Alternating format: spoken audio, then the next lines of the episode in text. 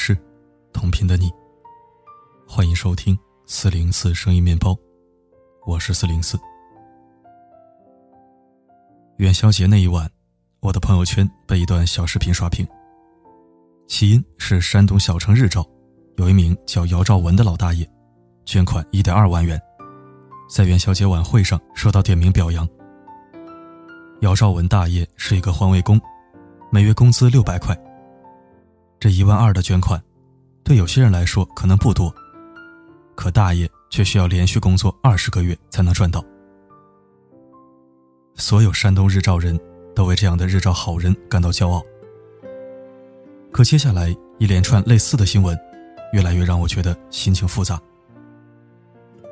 二月十日，重庆一位八十七岁的老人为抗疫捐出二十万，一出手就是二十万。这位老人一定很有钱吧？并不是。据媒体报道，这位老人多年来一直独居，租住在一个老旧门市内，平时摆摊卖小百货来补贴家用。他生活节俭，舍不得为自己多花一分钱。这二十万，是他起早贪黑、省吃俭用，积攒了大半辈子所有的积蓄。通俗一点来说，就是。棺材本，而这种类似的新闻还有很多很多。洛阳靠捡废品为生的五十七岁残疾人，捐出了自己省吃俭用攒下的一千块。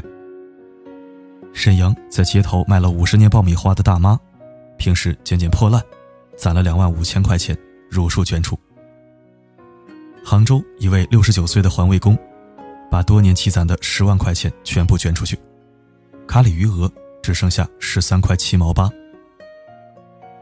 贫困人口有没有捐款的权利？肯定有。贫困人口捐款值不值得公开表扬？肯定值得。这件事看起来从头到尾没有一点毛病，但我们只要打个比方，就能找到问题在哪里。一座山失火了，很多人冲上去救火，其中包括未成年的孩子。媒体得知后，公开表扬了这个孩子，勇敢、善良、有爱心，是青少年的楷模。孩子做的没错，媒体说的也没错，孩子确实值得表扬。但令人担心的是，更多孩子看到这样的宣传之后，会学习这种见义勇为的精神，冲到山上去救火，跳到河里去救人，或者在街头跟坏人搏斗。所以后来，我们很少再见到类似的宣传。即便有，也会反复强调，请小朋友们首先保护好个人安全，这才是正确的方式。贫困的孤寡老人、拾荒者、环卫工、残疾人、农民工，在经济方面，就像孩子在体力方面一样，明显处于弱势地位。他们是生活最清苦的一群人，平时舍不得吃，舍不得穿，一辈子也没享过什么福。很多连智能手机都没有，心地特别单纯。为什么要接受这些人的捐款呢？还动不动就是一生的积蓄，几十年的收入。万一有一天，他们身患重病，失去劳动能力，生活该怎样保障？所以，我个人认为，在类似的报道中，我们非常有必要呼吁，请贫困人口谨慎捐款，而不是大唱赞歌、广为宣传，来者不拒。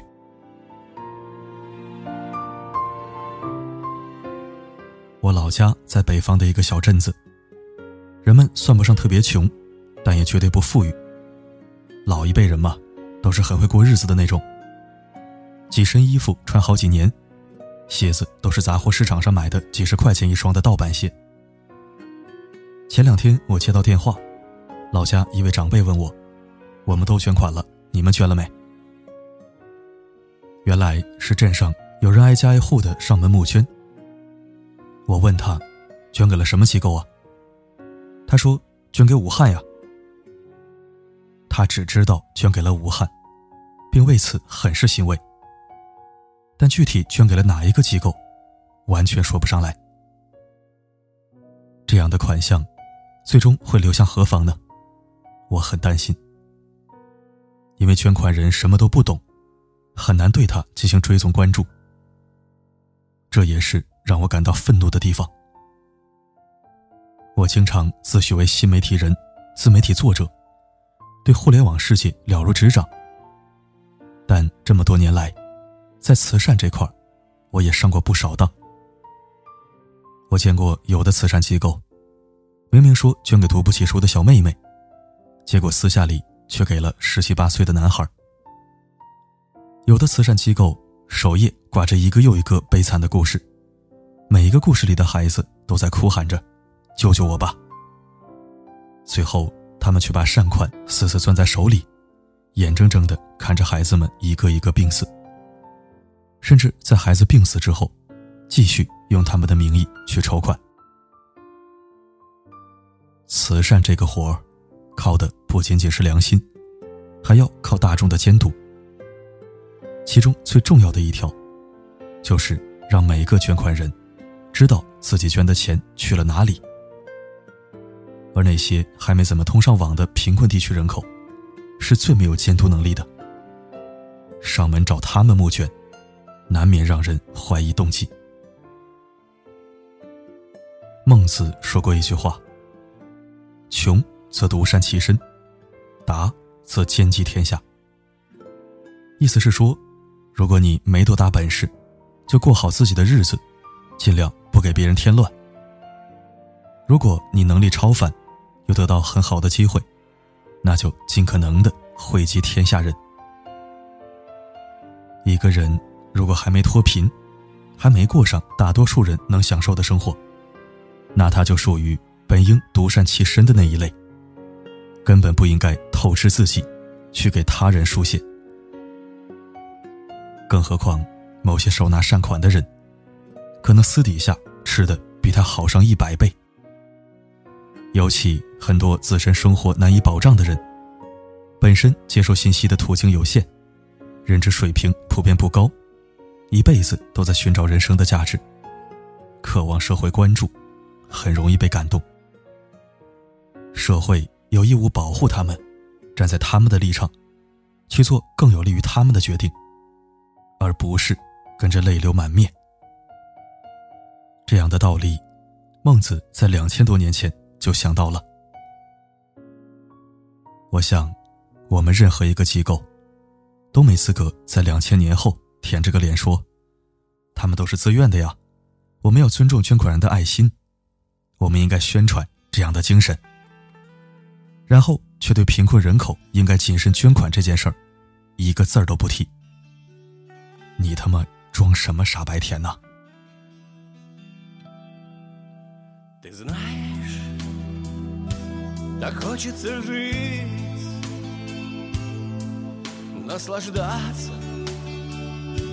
？восходом багряным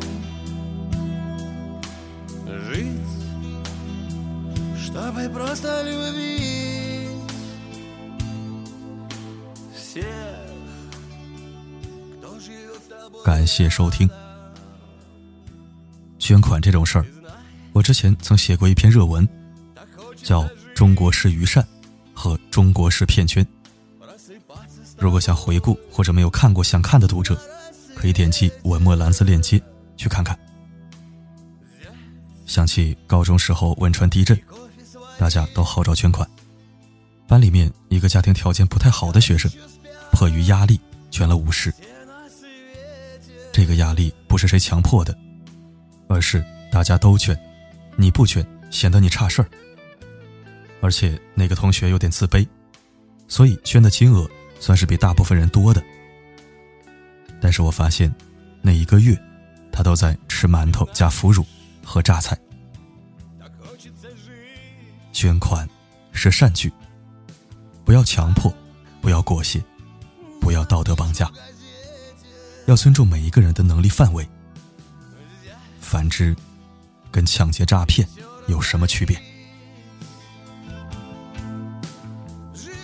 好了，今天就说到这儿了。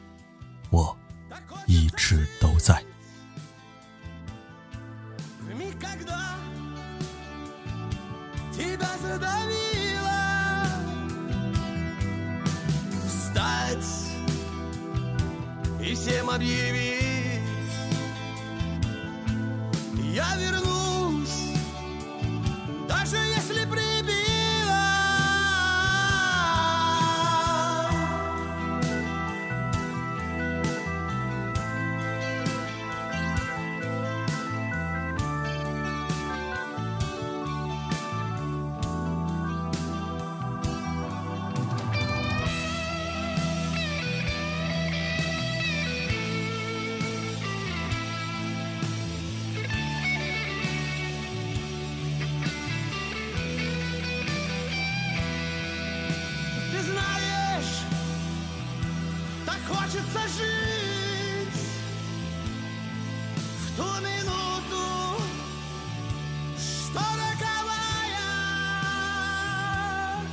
все плохое забыть, всех простить, лишь прощение, спасение, я знаю, ты знаешь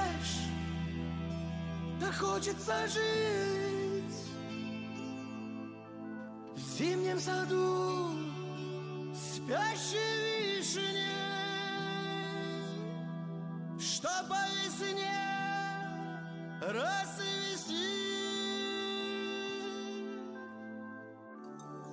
Yeah.